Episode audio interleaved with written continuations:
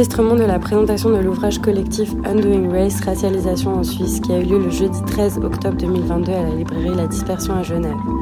Ce livre est édité par Seismo Verlag en 2022 et cette rencontre s'est faite en présence de deux de ses coéditrices, Pamela Oeneniako et Mélanie Petremont.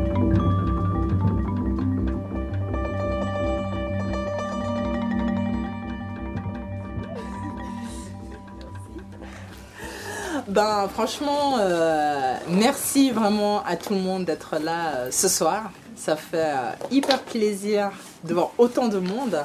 On peut pas parler au nom de, les autres éditeurs et éditrices, on peut pas parler non plus au nom des, personnes qui ont contribué, mais en tout cas, c'est vrai que je sais pas pour toi, mais au moment de travailler sur le livre, j'en parlais avant, on, pensait, en fait, on réfléchissait pas à ça. on était dans nos trucs, on écrivait putain, putain, putain. Et donc, c'est hyper cool, en fait, de, voir que voilà, le livre maintenant aussi, une, eh ben, il est là. Et puis qu'il a une, une, vie en lui-même et surtout que c'est une occasion, en fait, de discuter de ces choses-là, euh, car la discussion euh, continue. Donc, c'est un livre, en effet, qui est un, un ouvrage collectif. Euh, une majorité de personnes euh, basées dans des universités en Suisse ont contribué. Euh, donc pas nécessairement des personnes qui ont grandi forcément en Suisse, il y a aussi pas mal de personnes qui ont grandi dans un espace allemand et qui par contre font des recherches sur la Suisse. C'est aussi un livre qui aujourd'hui on l'a en version française, mais il a été en fait, et c'est là aussi tout l'enjeu, pensé, conceptualisé dans les deux langues. Donc voilà, donc c'est un processus qui a vraiment été en fait pensé, et on reviendra dessus, euh, dans les deux, trois langues en fait, parce que du coup, euh, comme on le sait euh, souvent, les personnes en Romandie ne parlent pas toujours l'allemand, les personnes outre-sahariennes ne parlent pas toujours le français, donc la langue en fait de communication en Suisse est souvent l'anglais. Donc c'est vraiment quelque chose qui a été pensé dans trois langues, ce qui est aussi important de savoir. Mais ce qui est vraiment fondamental, comme le titre l'indique, c'était que euh, notre intervention, notre volonté, qui est une volonté à la fois scientifique mais aussi politique assumée, c'était vraiment d'inscrire en fait ces questions-là dans un contexte suisse. Ce qui est aussi important de garder en tête, c'est qu'en fait c'est un processus qui s'est mis en place à partir de 2019 avec des personnes qui travaillaient déjà sur ces sujets-là. Et donc, euh, bien que la publication ait été euh, en 2022, euh, dans notre cas, les mobilisations en fait de 2020, bien qu'elles étaient importantes, pour nous, ça a plutôt été un coup de rappel que euh, un, moment qui aurait lancé un processus de réflexion. Donc, je pense notamment aux mobilisations qui ont lieu suite à la mort euh, de George Floyd. Donc, donc voilà, je m'arrête là et puis ouais, continuer. Je peux continuer sur la sur la présentation et puis sur l'origine de, ce livre. Alors, bah déjà, merci aussi euh, je tiens aussi à vous remercier en fait d'être euh, d'être venu euh, venu physiquement aussi nombreuses et nombreux ce soir. Ça fait vraiment très plaisir de voir que, que ce qu'on fait parfois de manière un peu, enfin voilà, dans nos, dans nos, dans nos bureaux, dans nos espaces de discussion, peuvent avoir vraiment un, un, écho ensuite bah, avec auprès des gens qui s'intéressent à ces questions. C'est vraiment le but euh, de, cette, euh, cet euh, ouvrage collectif, comme l'a dit Pamela. elle a dit vraiment les éléments essentiels. Donc, les, gens qui ont contribué à ce livre sont des personnes qui travaillaient déjà entre-temps. Pourquoi je dis ça? Parce qu'entre-temps, il y a des nouvelles personnes aussi qui, même y compris dans les universités suisses, qui continuent à travailler sur les questions raciales avec des approches, qu'elles soient postcoloniales, décoloniales ou critiques de la race. Donc, euh, on n'a pas euh, les personnes qui contribuent, et puis nous, en tant qu'éditrice, éditeur, on n'a pas comment dire, l'exclusivité sur ces sujets. On tient à, le rappeler, mais par contre, c'est aussi important de rappeler qu'il y a des personnes qui travaillent depuis longtemps et que ça n'a pas été forcément facile d'ouvrir euh, ce, chemin. Et euh, par exemple, bah, au, départ, nous, euh, c'était le cas euh, pour, Pamela, moi, mais aussi pour la plupart des, gens qui sont dans le comité d'édition. On a été rassemblés, entre autres, autour de la, personne de Patricia Pourchert, qui, elle, a déjà, avait déjà publié plusieurs livres collectifs ou non sur la question de la race en Suisse et de la racialisation. Donc il y a vraiment déjà un travail qui est fait depuis euh, une, quinzaine d'années pour une approche de la question raciale avec une approche critique. et pas simplement historienne en fait de, rendre compte de, voilà de, euh, il y a des travaux qui sont antérieurs, on va dire, sur par exemple la participation de la, Suisse à, la, traite euh, transatlantique, par exemple. Mais depuis une dizaine d'années, il y a des travaux qui ont une approche critique euh, sur des sujets qui apparemment ne concernent pas directement la race. Et puis du coup, c'est là-dedans qu'on s'inscrit, en fait. Je pense que c'est aussi important de le rappeler. autre petit élément, alors sur le, caractère bilingue, enfin en fait, il n'est pas bilingue. Il y a deux livres qui sont parus en même temps, un en, anglais, en, allemand pardon, et un en français. Euh, c'est quelque chose qui se fait pas souvent, qui, a pas, qui dans la pratique n'est pas forcément... Euh, voilà, ça a été assez complexe en fait. Et malgré ces, ces difficultés, on a, voilà, on a tenu toute l'équipe à, à, continuer à travailler vraiment dans, dans les deux langues et puis euh, ce que les livres, le livre soit dans les deux langues. Donc c'est le même texte mais dans les deux Voilà. Donc concrètement, ça veut dire que certaines contributions ont été écrites en, en, allemand, puis traduites en français, et d'autres écrites en français, puis traduites en allemand. Et euh, voilà, avec euh, en plus de ça le, processus euh, de reviewing, c'est-à-dire de révision des textes. Voilà. Donc ça, ça a pas été, ça a été assez complexe en fait, et c'est aussi pour ça que ça a pris du temps mais voilà, on tenait, on tenait à le faire comme ça. Une autre, un autre élément, peut-être aussi plus concret, c'est l'ordre des noms sur le livre pour le comité d'édition. Donc vous verrez que ça ne respecte pas l'ordre alphabétique. Et ça, été une proposition en fait faite par les personnes non racisées de l'équipe qui ont proposé que les, femmes racisées apparaissent en premier par ordre alphabétique parmi les euh, sept noms. Voilà.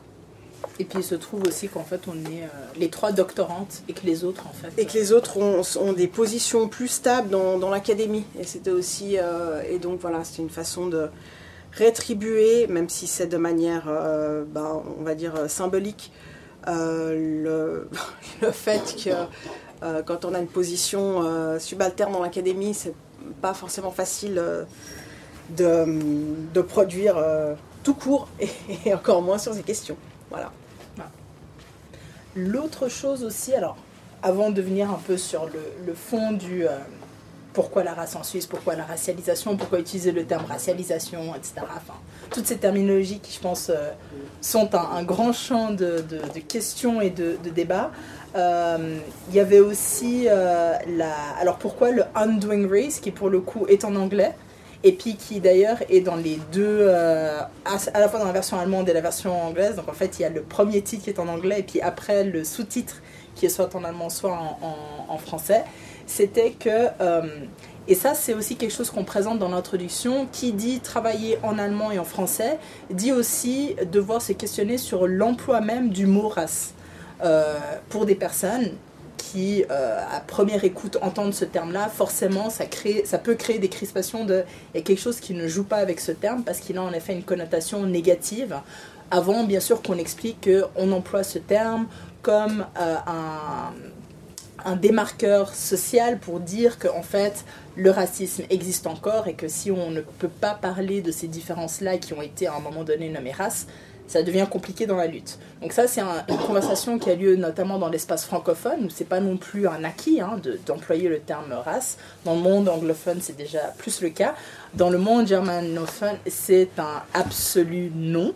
Euh, donc pour l'équipe qui écrivait justement en allemand, le, choix actuel, en fait, plutôt que d'utiliser le terme race, euh, c'est d'utiliser le mot race en anglais.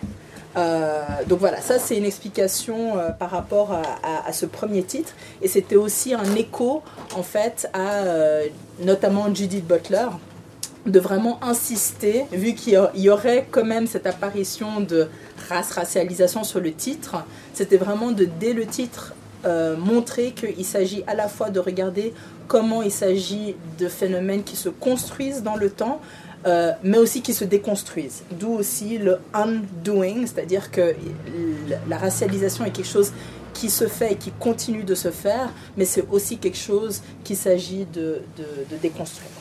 Voilà, donc euh, le titre euh, auquel Pamela fait référence de Judith Butler, qui est une philosophe féministe qui a écrit un, un, livre dans les années 80, 90 qui s'appelle Undoing Gender. Et puis voilà, avec la perspective que Pamela vient d'expliquer. Donc c'est aussi un, un, rappel, ouais, un clin d'œil. Est-ce qu'on rentre maintenant sur pourquoi ce sujet est important? Euh, Bon, alors déjà, d'un point de vue euh, du, livre et de son public, pour les personnes qui ont euh, l'occasion et qui vont avoir l'occasion de le feuilleter, de par la composition aussi des personnes qui ont participé, on est bien sûr sur un livre qui est une intervention qui a un langage universitaire. Même si on a voulu faire autrement, finalement, c'était le cas. Donc, euh, c'était une. Euh, quand on a pensé, bien sûr, au public, il y avait différentes suggestions. On aurait pu penser à d'autres publics. Mais là, il y avait une volonté, en effet, de euh, proposer une intervention qui résonne aussi dans nos différents espaces. Parce que dans les, les personnes qui ont contribué, que ce soit au niveau de l'édition et à la, à la rédaction, ben, on est en fait aucun d'entre nous n'est dans le même département. Donc on est tous sur des, alors en, tout cas peut-être dans les mêmes universités, mais sur des départements différents, et avec un sentiment qui était aussi à l'initiative de livre de finalement d'isolation de bon bah chacun est un peu dans son département à écrire sur ces questions là pourquoi pas aussi se, mettre ensemble et en discuter. Donc il y a une volonté de euh, légitimer ces questions là dans les recherches universitaires dans les conversations qu'on a à l'université mais aussi, bien sûr, plus largement, euh, que ça a une résonance, en tout cas au niveau, euh, bah, aussi par rapport aux personnes qui veulent étudier ou elles-mêmes faire de la recherche, comment est-ce qu'elles peuvent elles-mêmes s'intéresser à ces questions-là et proposer quelques pistes, mhm. et dans la mesure du possible, bien sûr, un, un, public plus large. Donc l'initiative, c'était pas tant pour des personnes de dire, parce que elles, pour les personnes qui ont contribué, on est déjà acquis et convaincu que euh, que ce soit le phénomène de racialisation, que ce soit la pertinence même de ces questions-là dans un contexte suisse, pour nous, ça fait un moment que euh, c'est un acquis. Donc, ce n'était pas nécessairement ça, et tu me corriges, hein, qui a motivé. C'était euh, plutôt, et ça c'est un questionnement intéressant, c'était de se dire, alors ok, on, le comprend dans une continuité historique, etc. Mais pourquoi pas maintenant faire un peu un bilan de justement qu'est-ce qui a été produit ces dernières années sur ces questions-là euh, être dans une pluralité de perspectives, la pluridisciplinarité, donc autant des historiens, des sociologues, c'était vraiment quelque chose qui était euh, voulu dans ce, projet-là. Et c'était vraiment en fait de euh, questionner ok, si maintenant on, accepte l'idée que, euh, que ça soit une analyse en termes de race, une, analyse en termes de racialisation est pertinente pour la Suisse, comment concrètement est-ce que ça se joue Où est-ce que ça se joue? Euh, Au-delà de juste dire, bon, bah, et c'est déjà important de le dire, mais voilà, la Suisse a participé à la traite négrière, à la colonisation, et donc il y aurait des répercussions encore aujourd'hui qui pourraient expliquer X et Y. C'est vraiment d'aller en profondeur et un peu d'aller selon les espaces et les niveaux, voir où est-ce que ça joue et surtout comment est-ce que ça joue. Et dans le contexte suisse, euh, ce qui est intéressant, c'est que, et les contributions le montrent, c'est que le terme même ne va pas être employé. Le, fait même de parler de, de, race ne va pas être employé, mais en fait, ça continue de se répercuter sur nos manières de fonctionner, sur les politiques qu'on met en place, euh, sur des initiatives qui sont mises en place sans même être mentionnées. Donc pour des personnes qui veulent faire de la recherche, il ne faut pas s'attendre à ce que euh, vous allez trouver des gens qui vont explicitement dire Ah bah oui, euh, race, etc. Non, c'est vraiment comprendre sous quelle forme est-ce que ça va être masqué, quels mots vont être utilisés, quelles sont euh, les, manières en fait où ça, joue un rôle, mais c'est même plus dit. Et d'où cette notion justement, alors qui a été développée par Balibar et reprise ensuite par des personnes comme Fatima El-Tayeb, Noémie Michel le fait aussi dans, le livre, c'est vraiment cet racisme sans race. Donc dans un contexte suisse et européen plus large, euh, on, parle du fait que ce serait un tabou d'employer le mot, qu'il n'y aurait rien de tel que les rapports de race. Euh, mais pourtant, et c'est ce que ces contributions continuent de mettre en avant, c'est qu'en fait, ça continue, ça, non seulement c'est euh, toujours d'actualité, mais, et puis là je te, laisse la parole, euh, c'est que euh, c'est la Suisse produit même de la race. Donc c'est pas juste on, imite les autres, mais vraiment on est même un centre de production de ces choses-là. Ouais, de ces théories raciales, du coup, on va aller petit à petit dans les extraits. Ouais, à moins que vous ah. vouliez. Nous, on check quand même avec.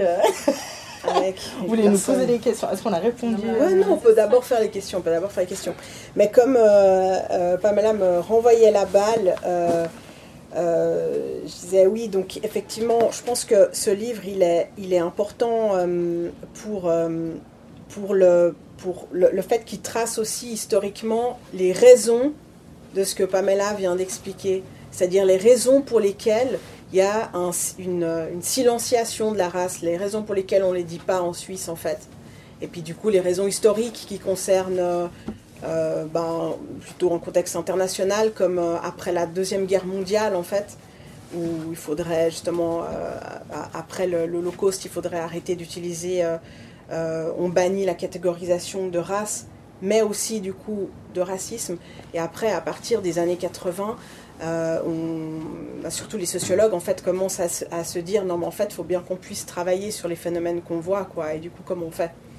Donc euh, le fait que la race n'existe pas mais que le racisme lui non seulement existe mais en plus tue tous les jours est un fait social auquel euh, on doit ben voilà quoi quand on est activiste ou ou, qu'on fait de la, de la, recherche sur ces questions, il bah, faut bien qu'on puisse nommer les choses. Quoi et, et, tous ces enjeux, comment, comment on nomme en fait les phénomènes qui eux sont vraiment très matériels. Euh, par exemple, bah voilà, l'assassinat de quelqu'un en raison de sa, couleur de peau, on ne va pas dire que ça n'existe pas euh, euh, sous prétexte qu'il n'est pas d'une race biologiquement différente. Donc il faut donc a tous ces enjeux en fait sur comment comment ça représenter des enjeux autant en politique que, et, donc dans l'activisme qu'au niveau de la production de la connaissance. Euh, ils, sont, ils sont vraiment présents dans, dans, ce livre. Quoi, et, et, et voilà, c'est pour ça que je trouve que, je trouve que moi j'aime beaucoup ce livre.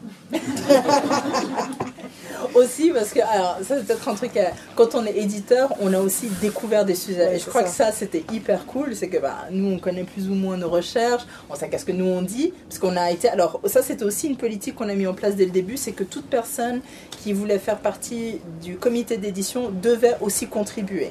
Il y a des cas en fait où on n'est que dans l'édition et on fait le travail de collecter en fait des travaux d'autrui qu'on compile et on écrit une intro.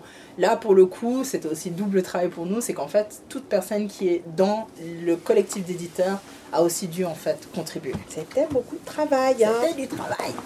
Peut-être, est-ce qu'on fait juste un tour d'horizon des, des, sujets en fait, euh, et après on, vous laisse les, les questions? Tu veux... Comme ça, vous allez tous l'acheter. ouais, je pense que c'est bien. Fais un tour, Pamela. Alors, dans. donc bien ça. bon, il y a. Alors, l'introduction est une. Et ça, c'était débattu parce qu'il ne faut pas croire non plus que c'est un travail où tout le monde est d'accord. Non, il y a énormément de débats, de compromis. L'introduction est longue. mais c'était vraiment de poser euh, le sujet. Donc dans l'introduction, c'est assez théorique de pourquoi ça compte en Suisse, etc. Mais dans les sujets qui sont abordés, il y a notamment la figure de euh, Thilo Frey, qui était donc la première, non seulement femme noire au Parlement suisse en 71, mais aussi femme racisée. Euh, et comment, alors on n'a pas nécessairement, donc c'est une analyse de Jovita dos Santos Pinto, qui est euh, doctorante en, histoire et qui en fait analyse à travers la presse la perception en fait de Thilo Frey. Donc c'est pas tant qu'est-ce que Thilo Frey disait sur le fait d'être euh, peu importe comment elle se définissait, parce que finalement, on ne sait pas trop comment elle se définissait, si ce n'est femme PLR, qui n'était pas le PLR en plus à l'époque, euh, mais vraiment comment finalement le fait qu'elle soit noire a été discuté sans être discuté par la presse. Donc ça, c'est quelque chose qui est mis en avant par euh, Jovita. Ensuite, il y a aussi comment est-ce que euh, la race et le racisme jouent dans les questions de politique migratoire c'est aussi un phénomène qu'on voit se jouer, mais on n'arrive pas nécessairement à voir où est-ce que ça se produit. Et donc, on a une contribution notamment de Claudia euh, Villopo et, et Jana Haberlein qui discutent vraiment de comment est-ce que ça se met en place, notamment dans, euh, alors à différents niveaux, mais donc toujours dans le contexte suisse, notamment dans euh, les espaces de refuge, en l'occurrence des bunkers. Ensuite, il y a euh, la question du profilage racial, donc qui est abordée par euh, Noémie Michel. encore une fois, toujours dans ce contexte de euh, il n'y aurait pas de race, donc il n'y aurait pas de racisme, donc il n'y aurait pas lieu d'en parler. Bah, elle, elle, dit justement la spécificité de ce problème-là dans un régime qui ne reconnaît pas ce phénomène. Ensuite, on a euh, la question du racisme anti-musulman au prisme du genre qui est discuté par euh, Faten Kazai. On, lira un exemple après. Donc comment finalement, euh, surtout dans, dans, le contexte de la grève féministe de 2019 et ensuite qui, qui s'est poursuivie, comment est-ce que en fait la question de la violence à l'égard des femmes, notamment des femmes migrantes et musulmanes, est totalement instrumentalisée par euh, des euh, groupes politiques. Alors elle mentionne en, l'occurrence l'UDC, mais pas que. Et comment est-ce qu'en fait, euh, là, on est vraiment dans une... sous prétexte de dénoncer les violences contre les femmes, en fait, c'est surtout un agenda politique raciste qui se met en place. Et ça aussi, surtout dans l'actualité, notamment iranienne qu'on voit, je pense que c'est important de rappeler, de faire attention à, ces, ces mécanismes-là. Ensuite, il y a la question de la blanchité, parce que racisme et race ne veut pas juste dire parler des personnes non blanches, c'est aussi parler de comment est-ce que la blanchité est elle aussi en fait une manière de, un processus racial euh, et, et, euh, comment est-ce qu'elle se manifeste. Donc là, c'est une contribution de Anne Lavanchier et de Patricia Pourchart. Et la question aussi de l'antisémitisme, qui, et ça la contribution donc, de Christina Petit on dit, bah, finalement, dans les approches critiques de la race, l'antisémitisme a un peu perdu en fait de, son actualité, de sa pertinence, parce qu'on l'a distingué comme une forme de racisme et de racisme, euh, de racialisation particulier, tandis que d'autres formes de racisme auraient été plutôt des racismes dans des processus coloniaux. Et en fait, elle commence, essaye de remettre en fait les deux ensemble et de voir est-ce que ces distinctions ont vraiment euh, lieu d'être. On a aussi, et ça aussi c'est euh, quelque chose qu'on voulait partager avec vous ce soir, c'est que euh, vous avez sûrement entendu parler de ces tests ADN. On entend beaucoup de personnes, notamment de descendants de personnes qui ont survécu à la traite négrière, qui recourent à des tests ADN pour retracer leur, leur lignée dans une, quête en fait identitaire de savoir bah, d'où est-ce qu'elle viendrait. Mmh. Alors on a des entreprises en Suisse qui proposent ces tests ADN et euh, là on a une contribution de Tino Plumeke et de Katharina Schramm qui montre à quel point en fait ces entreprises sont dans un racisme biologique qui aurait normalement disparu. Donc ce discours de ah bah la biologie a invalidé les races donc il n'y a pas de race et que finalement c'est plus que les gens en sciences sociales qui parlent de la race. En fait, dans les sciences humaines de la vie, la race est tout aussi opérante et continue d'être opérante. Donc il ne faut pas croire que c'est parti et euh, cette contribution euh, le montre. Euh, il y a la question notamment de, droit d'asile, migration, justement, par rapport à ces questions-là.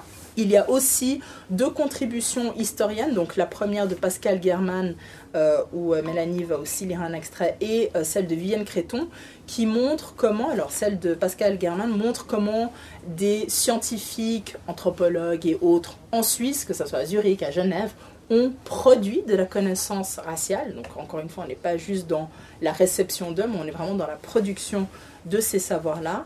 Et la contribution de Vivienne Créton montre comment la race a opéré. Alors ce qui est intéressant dans son cas, c'est qu'elle ne le met pas nécessairement en lien avec un processus de colonisation, mais elle revient sur le fait qu'en fait la race a aussi joué un rôle au-delà du projet colonial. Qu'en fait le projet colonial était une extension de questions qui se posaient même entre Européens eux-mêmes, et là en l'occurrence entre Valaisans. Donc il y a les Valaisans du Bas-Valais et il y a les Crétins d'en haut.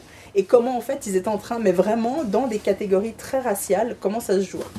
Et finalement, on a les trois derniers euh, aspects. Donc là, on est beaucoup sur euh, des comment est-ce que où est-ce que ça joue, comment est-ce que finalement la violence et le pouvoir se mettent en place. On a quand même voulu intégrer la question de la résistance euh, et comment est-ce que dans certains cas, justement, le fait de s'autodéterminer comme une personne musulmane ou noire peut aussi être une source d'empouvoirment et pas juste une assignation.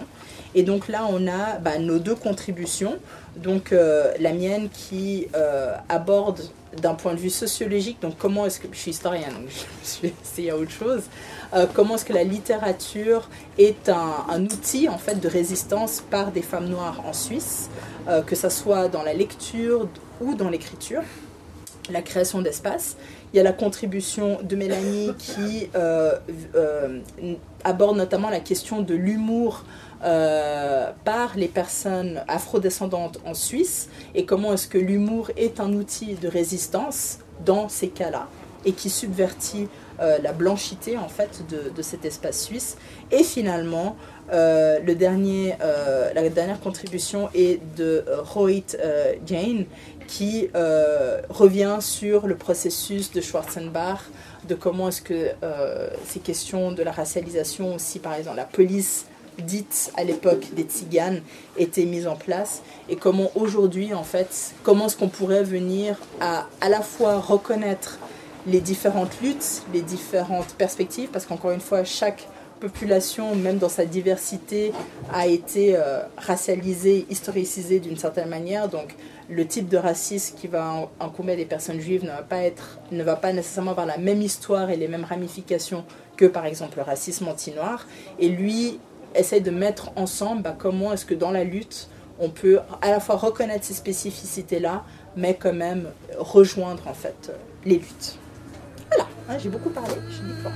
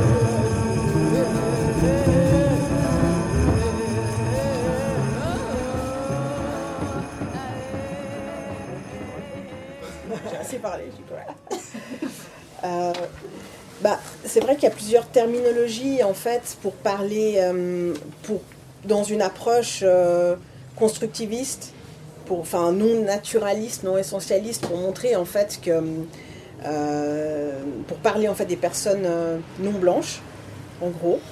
Et après, ben, la spécificité de marquée par la différence raciale, c'est pour montrer que les personnes qui sont, enfin, qui, subissent un marquage de la différence raciale, en fait, elles sont, euh, elles sont euh, la cible de racisme, euh, contrairement aux personnes qui ne sont, pas, sont pas ciblées par la racialisation. Ça rappelle aussi qu'en fait, il n'existe pas de personnes non racialisées et qu'en fait, une personne blanche est aussi racialisée comme blanche. Mais que souvent, bah, justement, comme il y a une tendance à effacer la blanchité, bah, on oublie que les personnes racisées ou racialisées en fait sont aussi blanches. Et du coup, marqué par la différence raciale, ça insiste sur le fait que les, que, les personnes sont euh, ciblées par, euh, sont non seulement racialisées, mais en plus ciblées par le racisme. En gros, c'est ça. Et peut-être ajouter aussi que c'est une terminologie qui a été euh, d'abord employée et proposée par Noémie Michel et Daniela Honegger, ça, s'appelle Manuela. Manuela. Manuela. Dans le cadre notamment des ateliers post-it à, à, Genève. Et que ça, pour le coup, c'est une spécificité dans la version française, parce que dans la version allemande, POC, qui n'est pas nécessairement un terme qu'on utilise ici en fait, donc POC c'est People of Color, on ne l'utilise pas dans l'espace francophone. Donc dans la version allemande, il y a l'emploi de POCs, tandis que euh, en français on l'utilise Et que justement en français, euh, euh, personne de comment on dit personne de couleur. Ouais, est problématique et du coup il y a aussi une volonté de ne pas traduire, de ne pas mal traduire POC. Il serait personne de couleur qui a été problématique dans les années je dirais, 60 à 80 pour euphémiser, pour pas dire personne noire, par exemple. Après, on a euh, laissé libre, et ça on l'indique aussi, euh, on a laissé libre la terminologie aux différentes personnes qui ont contribué. Donc on n'a pas imposé euh, une, une, manière de dire ces choses parce que l'objectif aussi c'était de, de, garder en, question en fait comment vous dans votre domaine, dans, dans vos investigations, est-ce que ces choses-là se traduisent, enfin quel mot, pourquoi vous employez tel mot, etc. Donc il n'y a pas du tout un langage et une volonté d'uniformiser euh, ces termes-là. Donc d'un chapitre à l'autre, vous pourriez même avoir Ça change, euh, des termes différents. Euh, alors, malgré le titre, en fait, plusieurs contributions, y compris dans la traduction en français, on utilise le terme race. et donc, on est. Le, donc, comme on disait tout à l'heure, la raison d'être du titre en anglais n'est pas pour éviter le terme, en fait vraiment juste pour, euh, pour marquer euh, euh, une filiation avec des théories féministes qui ont fait un travail semblable, on va dire, avec, la, avec le travail sur, sur le genre.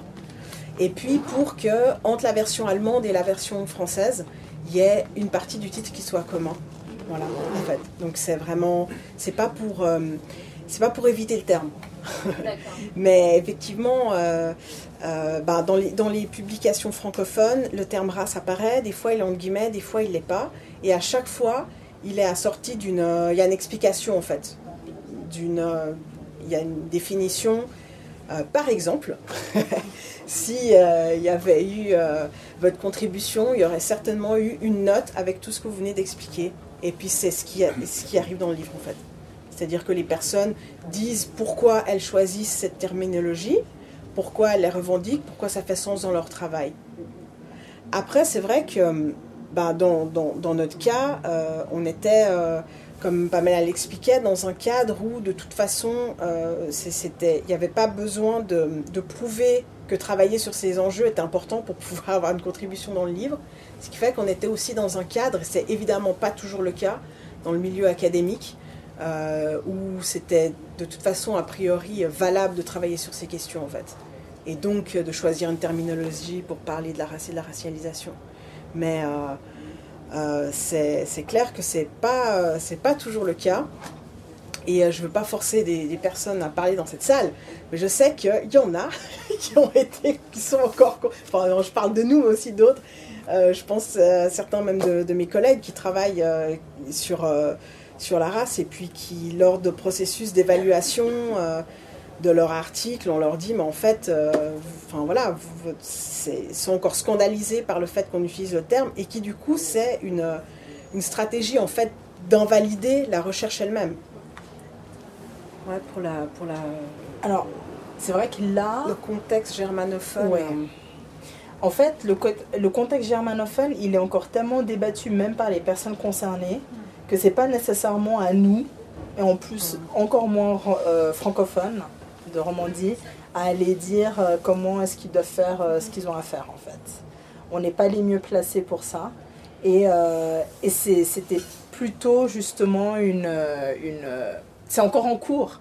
Donc c'est pas de masquer en fait des réalités qui sont encore, qui sont encore là.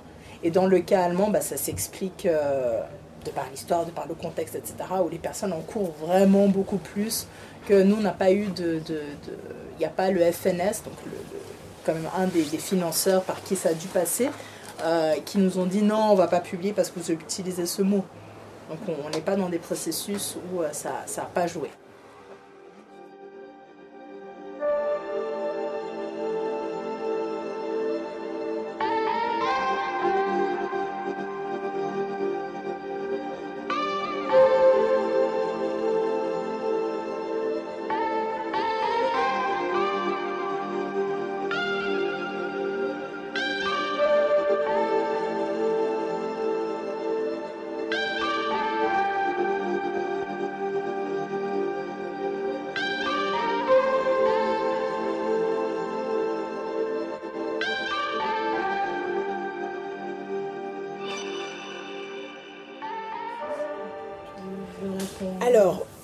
Moi, je vais faire une remarque complètement euh, personnelle. Hein. je ne parle pas au nom là de, tous les autrices du livre. Et euh, euh, j'utilise pas le terme racisme subtil. Par exemple, le racisme, il n'est jamais subtil, il est toujours violent ou grossier, mais par contre, je vois ce que vous voulez dire, c'est-à-dire le fait que c'est pas au nom d'un racisme assumé et déclaré que le racisme a lieu. Euh, et, du coup, c'est le cas en Suisse, mais, mais pas seulement. Et c'est pour ça que euh, plusieurs contributions utilisent le, terme de racisme sans race ou de racelessness qui vient de, euh, de, de, Goldberg, qui, qui essaye justement de. donc, c'est pas uniquement pour la Suisse, mais pour tout le contexte européen où il n'y a pas eu de ségrégation officielle. C'est-à-dire qu'on n'est pas dans, dans, les, dans, les, Amériques ou euh, en Afrique du Sud, par exemple, où euh, il y a eu une, une, ségrégation spatiale, administrative et une différenciation euh, raciale vraiment entérinée dans la loi. Ça n'a jamais été le cas en Europe, à part justement pendant la Deuxième Guerre mondiale, pendant ces, ces circonstances-là, mais... et, et, du coup, le, le, fait que le racisme ait quand même lieu, mais euh, malgré des lois enfin, sans un cadre légal, fait que on appelle ça un racisme sans race, en fait. Voilà. Euh, euh, mais par contre, si vous demandiez des, exemples, bah, justement, le livre, il en, fournit plein, mais je pense que les exemples très concrets, il y en a plusieurs qui sont donnés par rapport à la politique migratoire, par exemple, et notamment je pense qu'il y en a un qui est vraiment intéressant à lire pour ça, qui est celui de euh, Claudia euh, Villopo et de Yana euh, Eberlein sur les personnes déboutées de l'asile, en fait, qui, et l'illégalisation à la lumière des théories critiques de la race, qui montre qu'en fait, il y a une politique de trois poids, trois mesures au niveau de la migration en Suisse, que les personnes qui viennent, qui sont requérantes d'asile, en fait, elles ont vraiment un traitement qui est très différencié et puis, c'est vraiment pour des raisons raciales, en fait.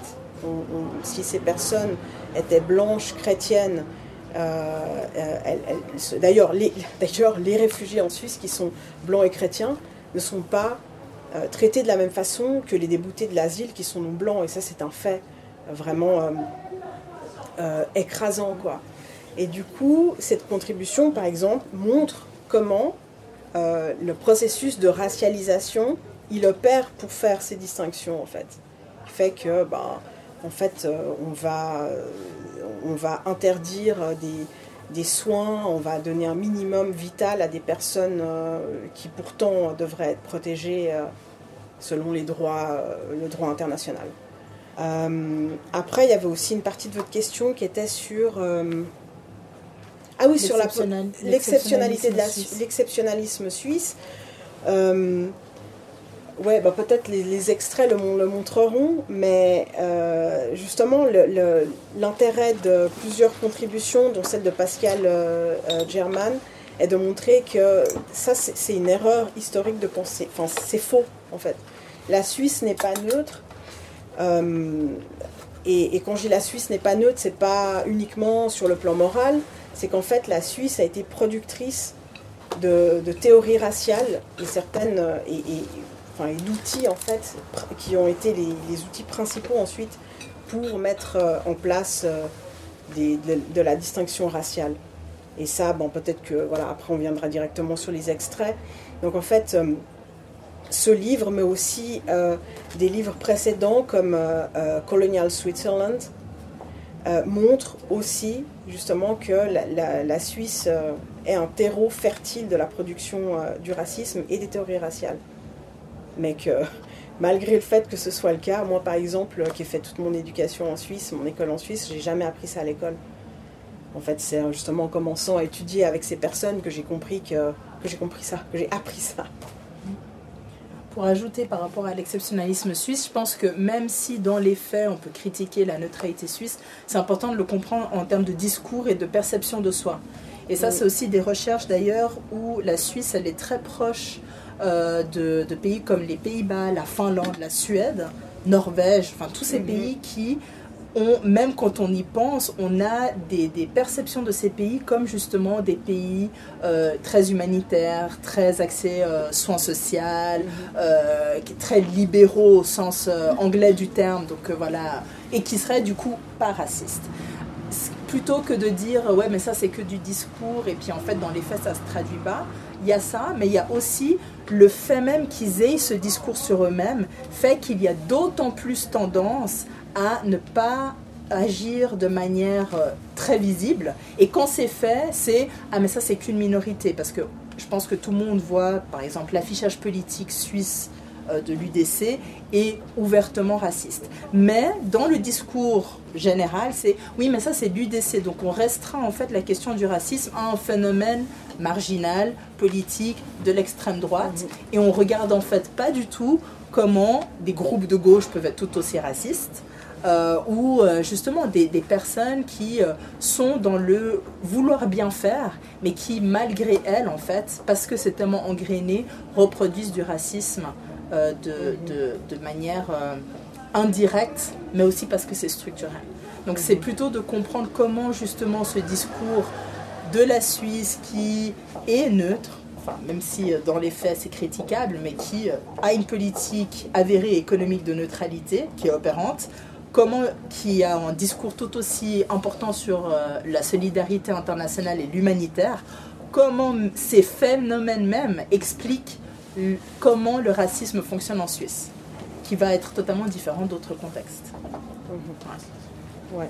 Et d'ailleurs, si ça vous intéresse, alors dans ce livre, il n'y a, pas de contribution sur euh, euh, comment dire l'industrie humanitaire, je ne sais pas comment l'appeler, sur, les, voilà, sur les politiques, euh, sur les, ONG, etc., suisses, enfin, qui viennent un peu sur les cendres de l'Empire colonial. Enfin bref, il, existe des...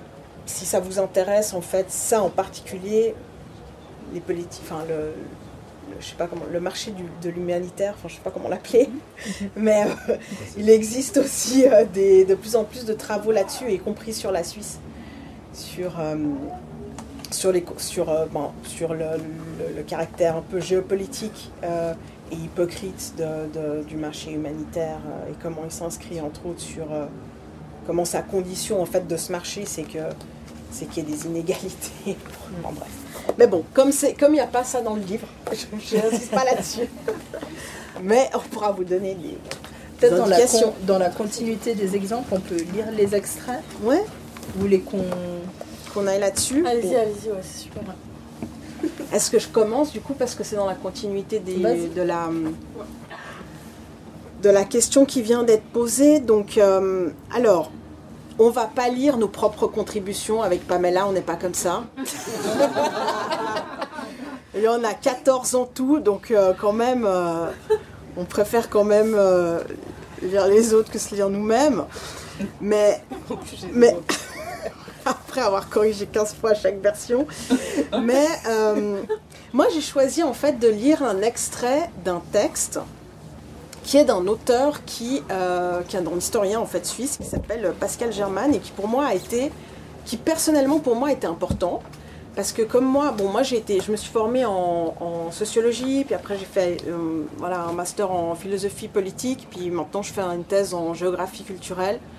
Et du coup bah voilà je viens des sciences sociales quoi. Et quand j'ai commencé à m'intéresser au phénomène euh, de race et de racialisation en Suisse, bon d'abord c'était par l'activisme, Mais ensuite, bah voilà, moi je suis vraiment dans, dans toutes ces. J'ai vraiment été forgée à toutes ces théories du racisme sans race, comment parler de race sans en parler, etc.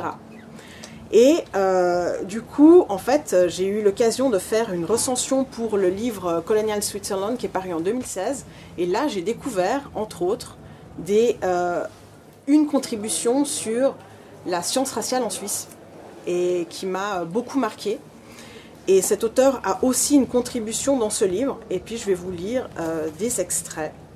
Un extrait et demi. Donc c'est la contribution qui s'appelle Les adieux à l'Homo alpinus, la science raciale suisse à la lumière de l'histoire globale, qui donne des exemples en fait d'instituts d'anthropologie euh, en Suisse qui ont contribué à la science raciale. Au cours des premières décennies du XXe siècle, deux instituts d'anthropologie nouvellement créés se transforment en centres pour la science raciale et jouiront d'une renommée internationale. Le premier est l'Institut d'anthropologie de l'Université de Zurich, marqué par deux figures. D'une part, Rudolf Martin, pour lequel la première chaire d'anthropologie suisse a été créée en 1899 et qui rapidement devient l'anthropologue le plus influent de l'espace germanophone. Et d'autre part, son élève Otto Schlegenhaufer, qui lui succède en 1911 et qui sera directeur de l'Institut jusqu'en 1951. L'Institut zurichois se concentre sur un aspect pratique qui lui vaut une renommée internationale. Il s'agit de développer et de standardiser des mesures anthropométriques du corps. Les techniques de mesure, les formulaires d'observation et les instruments développés à Zurich sont exposés avec grand succès. Ils sont utilisés dans le monde entier pour établir des classifications et déterminer des appartenances raciales. Des spécialistes de la science raciale venus de toutes parts rejoignent l'Institut zurichois pour se former en métrologie, y travailler ou échanger avec des anthropologues zurichois. De l'Asie de l'Est à l'Amérique du Sud, les experts anthropologiques s'inspirent des méthodes développées à Zurich et utilisent des instruments fabriqués par une société zurichoise en collaboration avec l'Institut d'anthropologie. Aucune autre école d'anthropologie n'a exercé une influence aussi importante sur la méthodologie des mesures anthropométriques dans la première moitié du XXe siècle les procédures et instruments de mesure sont devenus, pour ainsi dire, un kit utilisable dans le monde entier pour mesurer les différences raciales.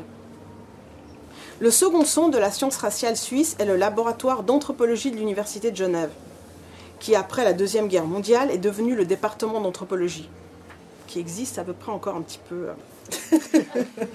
Pendant des décennies, l'anthropologie genevoise a été dominée par Eugène Pitard, également fondateur du musée d'ethnographie en 1901. Il occupe la première chaire d'anthropologie physique de Suisse romande à l'Université de Genève à partir de 1916. Les activités scientifiques de Pitard dépassent largement les frontières suisses. Il s'intéresse tout particulièrement aux Balkans où il mène des recherches approfondies au début du XXe siècle. Ces dernières ont contribué de manière substantielle à faire de lui un expert en anthropologie raciale de renommée internationale.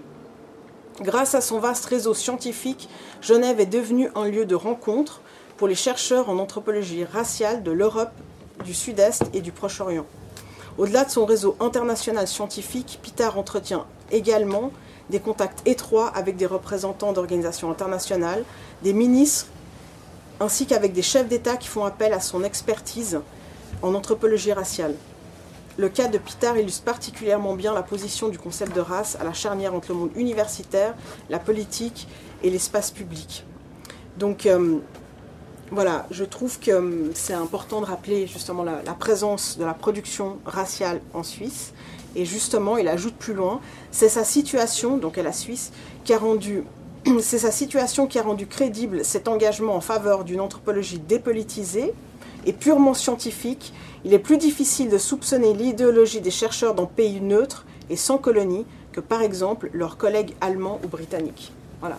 Donc en fait, le fait que la Suisse soit neutre sur un plan, sur un plan euh, euh, on va dire, euh, international, est, ironiquement ce qui a permis au fait qu'elle soit, elle soit sur le devant de la scène en termes de, production en fait, d'instituts, d'institutions de production de, de théorie des races.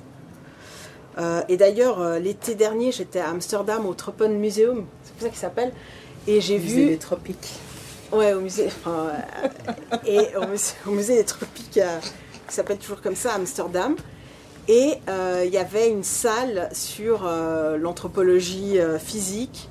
Et j'ai vu justement un craniomètre. Donc, anthropométrie, c'est le fait de mesurer en fait les humains. Et un, pas un un fréno, un phrénomètre ou un craniomètre, je sais plus, c'était pas en français, mais qui était justement produit à l'Institut de Zurich, qui faisait partie de ce kit. Donc voilà, en gros, ces, instruments, ils ont, circulé, made in Switzerland, ils ont, ils ont circulé, ils ont eu un énorme succès. Et en fait, c'est une contribution vraiment euh, scientifique et matérielle quoi, pour, euh, pour écrire ensuite tous les, toutes les théories euh, sur la différence raciale et sur l'infériorité de certaines races par rapport à d'autres. Voilà pour, pour cet extrait. Et dans la, la continuité, je vais vous lire des petits extraits sont aussi, du coup, euh, comme elle l'a dit, pas tirés euh, de, nos propres contributions. Mais, euh, et puis la raison pour laquelle je, qu'on a, c'est un peu des choix subjectifs hein, de pourquoi est-ce qu'on voulait parler de, ces choses-là. Alors comme Mélanie, moi c'était la contribution. Alors quand et, là c'était aussi le fait d'être une personne afrodescendante. Alors pour le coup, je retrace ma, ma, lignée. Enfin, je suis enfin mon père a migré, ma mère a rencontré mon père en Afrique et ils ont décidé de venir en Suisse, donc les deux ont finalement migré. Euh, mais donc voilà, je suis d'ascendance ghanéenne, euh, donc la question de, la provenance n'est pas quelque chose qui a nécessairement joué un rôle dans ma propre biographie. Euh, néanmoins, je pouvais totalement concevoir qu'en effet, pour d'autres personnes, ça joue un rôle. Mais ce qui m'a toujours profondément dérangé avec ces fameux tests ADN, j'étais là, mais attends, soit on dit qu'en fait la race, ça n'existe pas, et donc du coup, qu'est-ce que vous êtes en train de chercher dans cet ADN Soit la race existe, mais, mais voilà. Et là, en fait, ce qui était compliqué, c'est que c'était majoritairement, donc dans mon entourage, des personnes noires qui étaient là, j'ai fait le test, je suis à, à 18% Yoruba, et puis j'étais là, mais comment dans l'ADN, il peut voir Yoruba, et puis après, il peut voir aussi la religion. Bref, j'ai toujours été très sceptique avec ces, textes, avec ces tests, mais disons que le contexte était émotionnellement tendu pour pouvoir avoir une conversation euh, sur ces questions-là. Donc, quand euh, je ne connaissais pas du tout ces deux chercheurs, euh, Tino Plumeke et, Katharina Schramm, et quand j'ai vu cette contribution, j'étais là, enfin, je vais avoir une réponse à ma question. Alors, j'ai pas nécessairement parce que la biologie, ça fait un moment que j'en ai pas fait, donc c'est expliquer le qu'est-ce qui est codé, machin, ça, j'ai pas compris. Mais ce qui est, en gros, en effet, il y a des doutes, de forts doutes à, avoir de euh, pourquoi est-ce qu'on arrive à coder la religion euh, dans, l'ADN. Mais ce qui m'a surtout frappé, c'était que, encore une fois, naïvement, je pensais que ces trucs, c'était des entreprises américaines. Et en fait, eux, ils parlent d'un laboratoire suisse euh, qui a été fondé en 2006, donc c'était hier, qui est encore opérationnel et qui s'appelle, parce que c'est nommé, donc on peut les dire, Igenea. Voilà. Et euh, donc je vais vous euh, raconter euh, qu'est-ce que c'est. C'est fait comme un magnifique. C'est comme un test Covid. Qu'est-ce que ces personnes font Alors pourquoi c'est important d'avoir quand même ça en tête C'est qu'encore une fois, un des, un des arguments, c'est de dire... Alors, il y a deux choses. La première chose, et c'est pas parce qu'on est en sciences sociales et historiennes qu'on est en train de taper du doigt sur les scientifiques qui feraient des sciences dures. Toutefois,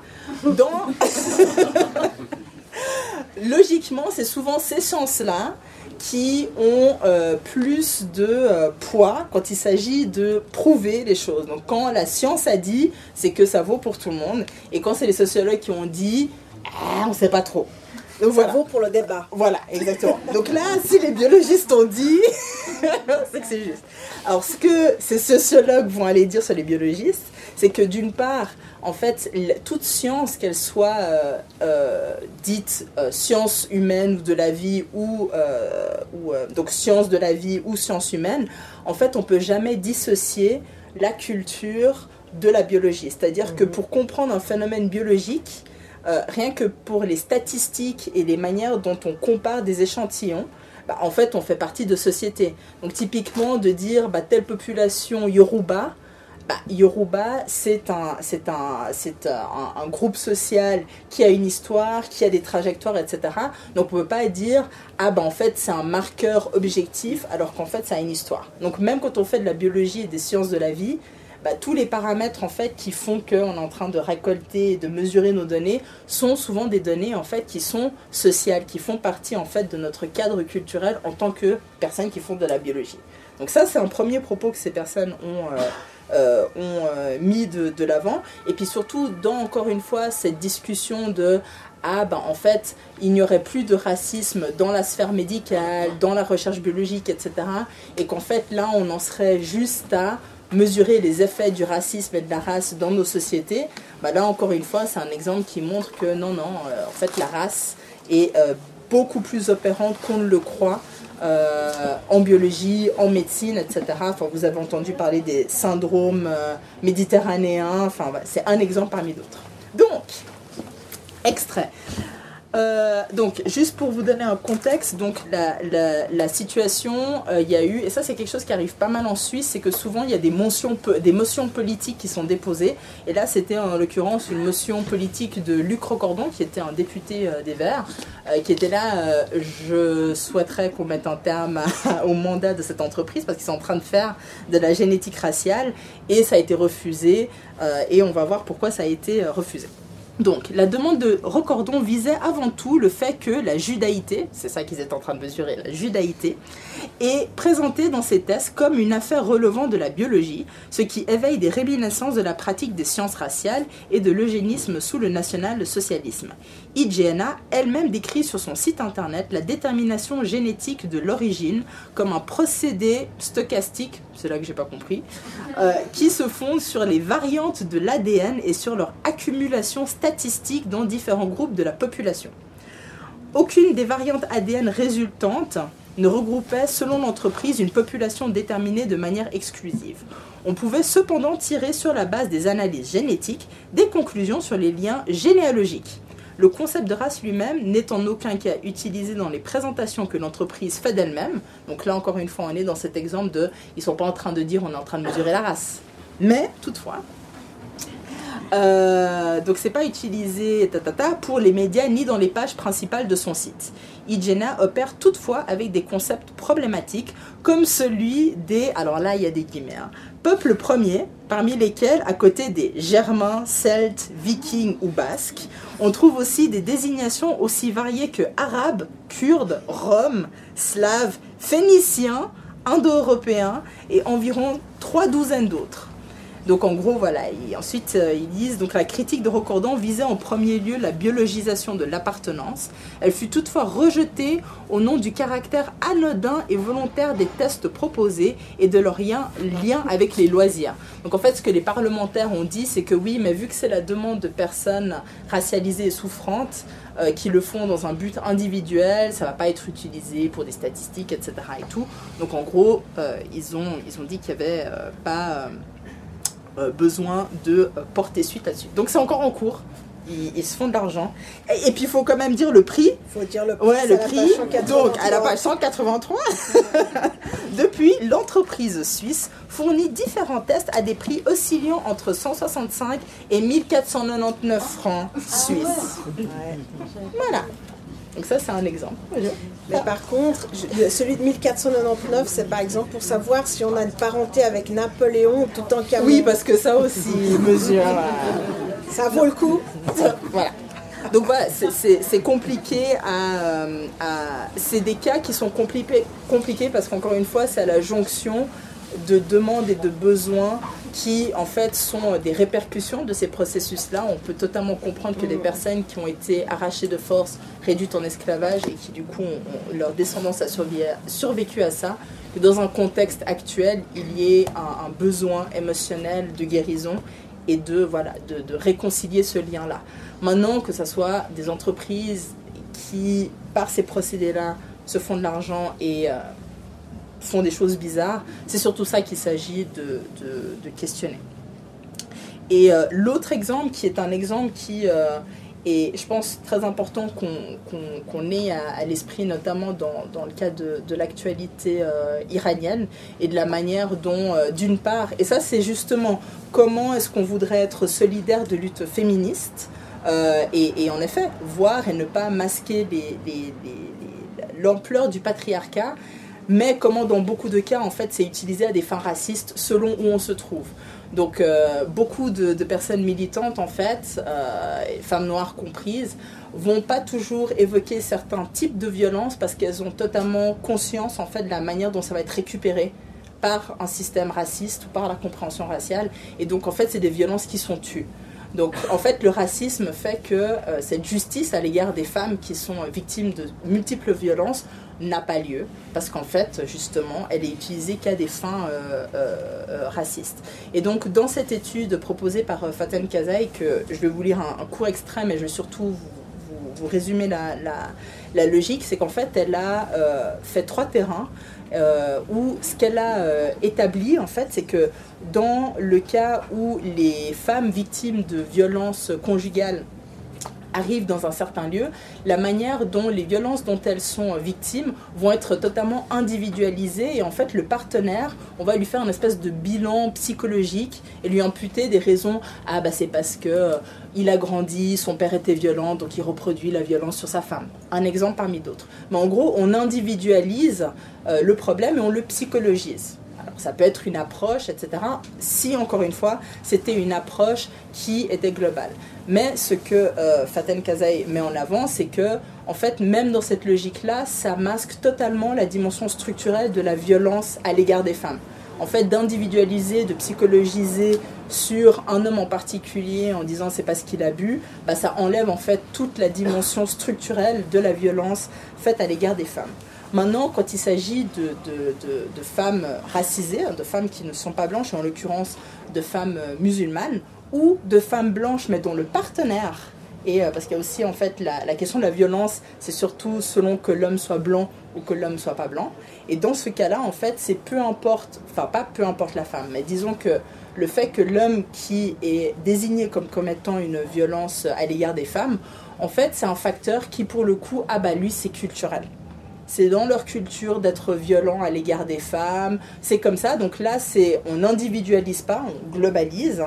Et euh, où ça pose problème, c'est qu'en fait, ce qu'elle a remarqué, c'est qu'à l'heure actuelle, dans la prise en charge en fait des violences à l'égard des femmes, il y a une tendance à glisser sur des questions de migration, où en fait combattre la violence à l'égard des femmes euh, se ferait par le biais de limiter l'immigration des hommes, en l'occurrence musulmans. Parce que les hommes musulmans amèneraient de la violence en Suisse qui euh, ferait qu'il y aurait de la violence à l'égard des femmes.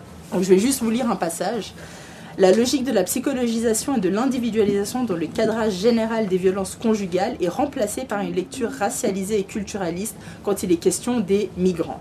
Autrement dit, alors migrant ici mis entre guillemets parce que une personne musulmane peut totalement être en fait suisse. Donc c'est pour ça que, mais dans le discours général, plutôt que de dire ça, c'est un exemple aussi, plutôt que de dire euh, noir ou musulman et puis en fait de nommer la différence qu'on est en train de voir, on va dire migrant parce que migrant ce serait pas racial, alors que ça devient de plus en plus racialisé.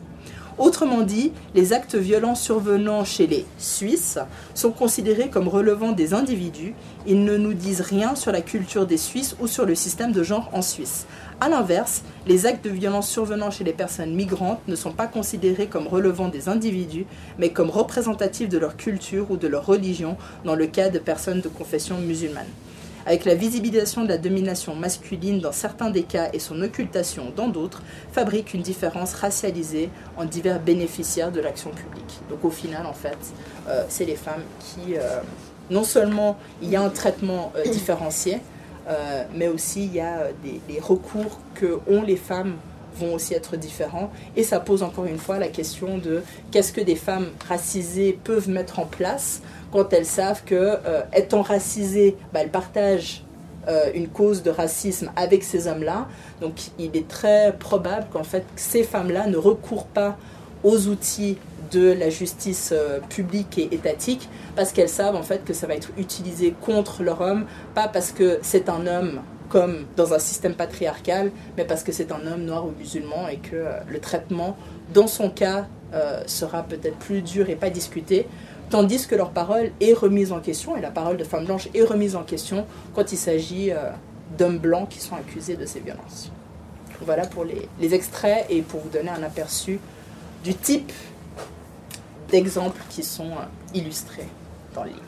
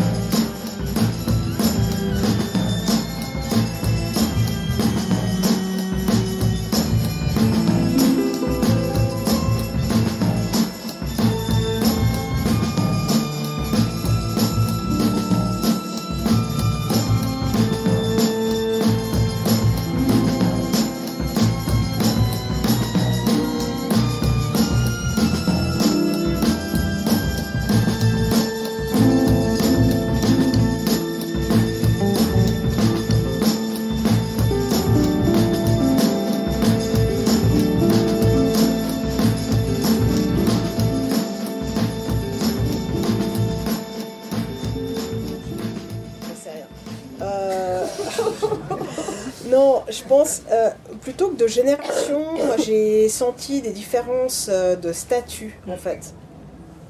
Euh, personnellement, c'est pas toujours facile de faire comprendre à des gens que fait on est en fait, on n'a pas tous le même statut, même si on, on, était tous, avait tous une activité, toutes et tous une activité académique à ce moment-là. On n'était pas toutes et tous financés de la même façon. Euh, donc, ce qui fait que pour certaines personnes, en fait, quand on est professeur, écrire des livres, ça fait partie de notre cahier des charges. Quand on est doctorante, euh, écrire quelque chose qui n'est pas notre thèse, non. On le cache. Euh, et donc, ce, qui veut, ce, qui veut, dire que y a, ça, je pense que c'est quelque chose dont il faut tenir compte pour des futures collaborations. pas tout le monde avait les mêmes ressources en fait pour, euh, pour contribuer, pour, euh, pour se mettre pleinement dans ce, dans ce travail. Euh, moi, c'est vraiment ça que j'ai, que j'ai senti. Et puis ça, c'est, en fait, c'est vraiment un problème du, ben, de la structuration, de l'organisation en fait de l'académie, de l'université, qui fait que pas tout le monde est à la même enseigne, pas tout le monde a des statuts fixes, pas tout le monde a un contrat fixe. Et, et ça, bah, c'est des choses qui ont été discutées, notamment, qui ont été dont on a on a eu l'occasion d'en parler, et puis il y a eu des, parfois justement des aménagements pour. mais, mais, quand même, c'est a priori dans le monde universitaire, il y a vraiment pas tout le monde. À la, enfin, il y a des stratifications assez fortes, quoi. Et personnellement, moi, je pense que c'est l'enjeu auquel j'ai dû faire face plus que pour des questions de génération. Il y a pour des Ouais, parce que non, je pense pas qu'il y ait eu des, gros. Parce que en termes de génération, enfin, les, approches, les théories, les paradigmes avec lesquels on travaillait étaient vraiment euh, assez les mêmes. Les personnes étaient toutes en. La plupart des personnes en fait qui contribuaient, elles sont aussi euh, soit activistes, soit contribuent au débat public sur les questions. Ce qui fait que les questions, on va dire, d'actualité, elles étaient connues pour tout le monde sur les, sur les enjeux y compris théorique. Et puis même d'un point de vue, euh, pour ajouter à ce que tu dis, d'un point de vue... Euh, et là, alors, parce que la démarche, on était assez conscient, d'où aussi le choix de, de mettre les doctorantes en premier, et puis bah, alors non seulement les femmes racisées, mais doctorantes en premier, et puis ensuite les, les autres personnes. Euh, c'est des choses en fait qui était évoqué au début, c'est-à-dire que c'était aussi la volonté des personnes qui, avaient notamment, qui étaient notamment profs, ou en tout cas qui euh, avaient déjà rendu leur thèse depuis un moment et écrit sur ces sujets, euh, de justement inclure des personnes qui étaient encore à un niveau doctoral. Et ça, ça, se fait dans de plus en plus, je ne sais pas, mais en tout cas, il y a des fois des volontés universitaires comme ça, en effet, de euh, personnes qui ont plutôt des rôles de mentors euh, ou qui ont en tout cas dans les faits un rôle plus avancé et qui incluent justement des nouvelles recherches. On le voit de plus en plus et des, espaces collaboratifs comme ça le, rendent aussi possible. Et dans les rapports, c'était aussi intéressant de finalement, c'était des personnes qui en effet avaient plus de d'années passées dans, l'universitaire. Euh, pour beaucoup, bah, on les référençait et c'était des personnes qui étaient des, des personnes référentes pour nous à un certain moment mais c'était aussi intéressant de voir comment elles incluaient aussi nos perspectives et qu'est-ce qu'on pouvait apporter de nouveau au-delà juste du fait, parce que c'est toujours un peu ça la question de l'inclusivité, de il faut des femmes, euh, il faut des femmes racisées dans le projet. Non, c'était vraiment qu'est-ce que vous pouvez aussi apporter dans, dans les, perspectives que, euh, que vous euh, amenez. Donc en effet, pas nécessairement une question de, génération, mais, mais plutôt de... Ouais. des, des, enjeux qui étaient là et qui en effet ont, et puis, ce que je trouve justement, et ça, ça touche aussi la question de la génération, c'est qu'en fait, euh, on était par les personnes qui sont déjà, euh, qui, ont, plus de, bouteilles d'expérience, en fait. Quand, quand, Pamela dit, on ne nous a pas juste rapatriés pour faire avec euh, des personnes racisées, c'était des personnes qui non seulement connaissaient nos travaux, mais en plus qui nous citaient déjà. Ça, je pense important de le dire aussi, qui reconnaissaient nos qui reconnaissait nos travaux au-delà de, de, nos personnes et du fait qu'on s'intéresse au sujet. Et puis je pense que c'est ce qui fait que la collaboration a pu être aussi possible, quoi. Enfin, ça a facilité. Pour en venir au, à la couverture, c'était une volonté totalement réfléchie. Pour ça, c'est une très bonne question. Il y a eu un débat là-dessus. Il y a eu un débat. C'est que euh, quand il s'agit justement de parler de ces questions-là, le grand classique, c'est de revenir à l'aspect du corps, donc, euh, donc montrer des gens, souvent dans une dynamique de contraste, et on voulait absolument, c'était clair, on voulait rien qui soit en noir et blanc. mais, mais rien, même que ça aurait été que graphique, noir-blanc, on voulait pas. Euh, bah, c'est des choses qu'on voit déjà, etc. Donc on voulait pas de corps, on voulait pas de noir et blanc, on voulait pas jouer sur la binarité. Et en fait, on a euh, fait appel à Claudia Dembélé, qui a elle aussi en fait travaillé sur, euh, alors qui est surtout graphiste de, formation et qui euh, a travaillé sur des questions, notamment à travers la photographie, comment parler de, l'appartenance, etc. Et puis, donc elle est de ma région, on est de la Riviera, et puis je l'ai contactée en disant, bah, voilà, il y, a ce, projet, est-ce que ça te dit? En disant que voilà, on voulait pas de la binarité, on voulait pas du décor, on voulait aucune illustration de rien du tout. Euh, surtout pas le drapeau suisse, rien. Juste le drapeau un truc suisse, joli. ça n'a pas été discuté. Non, le drapeau c'était de toute façon euh, non. Mais le, noir, blanc et les corps c'était discuté, on voulait pas. Et, et, donc du coup, elle nous a proposé, elle nous a fait deux propositions. Et, et on a, on a, alors on n'était pas unanime, mais une majorité a opté pour celui-là. Mais elle est partie en effet dans quelque chose. Alors elle, elle a une explication. On pourrait lui demander plutôt à elle. J'ai plus en tête euh, quel est euh, son processus créatif derrière ce, graphisme.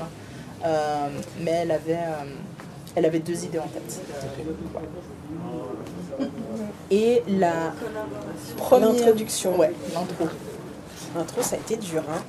Alors déjà, on l'a pas écrit et ça, c'est une manière très pragmatique. Et là, je pense que c'est des conversations qu'on peut avoir entre personnes qui ont fait de l'associatif, du collectif, du...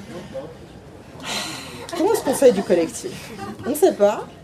Euh, non, franchement, là, c'était très pragmatique. C'est-à-dire que deux personnes se sont attelées. Alors, en plus, il y avait la question, pour le coup, l'introduction a vraiment été écrite en deux langues, mais genre, il y avait peut-être deux pages en allemand, un paragraphe en français, de, 10 paragraphes après une page en allemand. Vraiment, pour le coup, les deux premières personnes qui se sont dit, ok, nous on va poser l'intro, c'est en l'occurrence euh, des, euh, des, des, profs, ils ont dit, ok, nous on pose l'intro.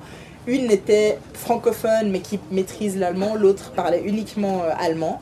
Et elles ont vraiment écrit euh, les deux, donc je crois elles se sont mis sur un même document partagé, et puis elle a dit ok moi j'avance là-dessus, et puis toi t'ajoutes là, et puis après toi t'ajoutes là, et donc le document était il y avait des parties en allemand, il y avait des parties en français, il y avait des parties en allemand, il y avait des parties en français. Et après, on a dû intervenir là-dessus. Voilà. Et après, c'était OK, maintenant chacun lit et intervient. Donc c'était illisible. en, mode suivi des modifs. Donc ça va, il y avait des prénoms. Damir a écrit ça. Après, Patricia a écrit ça. Donc c'était. En fait, c'était nécessaire de le faire comme ça. Mais si on cherche à être efficace, pas perdre de temps, faut pas, faut pas essayer. Là, on, c'était un laboratoire expérimental qui nous a épuisés. Mais par euh, contre, l'avantage, c'est qu'on est, enfin, on est quand même au courant. Enfin, je sais pas. C'est tout le monde sait ce qu'il y a là, quoi. Ouais. Après, il fallait traduire. Non, mais c'était, c'était. À un moment, il fallait traduire en fait la version allemande parce qu'au bout d'un moment, l'introduction devenait que allemande, donc il fallait un peu traduire pour que nous, francophones, puissions intégrer en fait nos commentaires, euh, nos, commentaires, nos ajouts. Après, il y avait la question de. Et ça, coup, on n'était pas. On n'est toujours pas. On n'a pas gagné ce qui était. On veut une intro courte Ça n'a pas marché. Ça pas marché. Donc, euh, donc voilà. Mais c'était euh, c'était un exercice qui, qui, en vaut la peine. Et je pense qu'il faut le voir comme un, comme un terrain d'exploration où on teste. Mais on n'a pas de. Euh, je crois qu'on a, on, peut pas vraiment. Alors il y a peut-être certaines choses qu'après coup on peut dire pour des personnes qui voudraient se lancer dans une aventure pareille, euh, peut-être avec l'expérience dire ah faites peut-être plutôt comme ça que comme si. Mais franchement, euh, je crois que ça fait aussi partie du,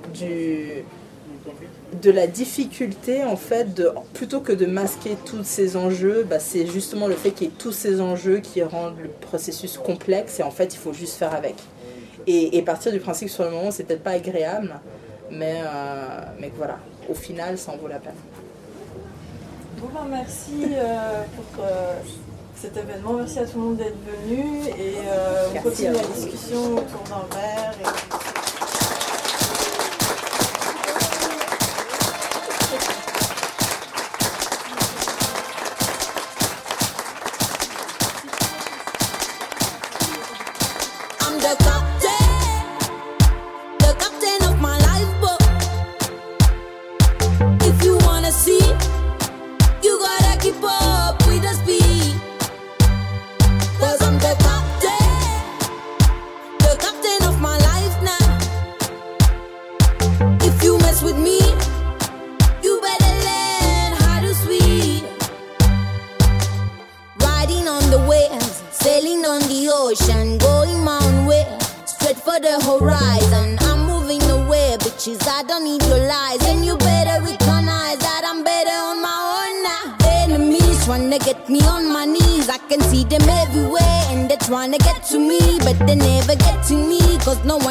to me. I'm further down a million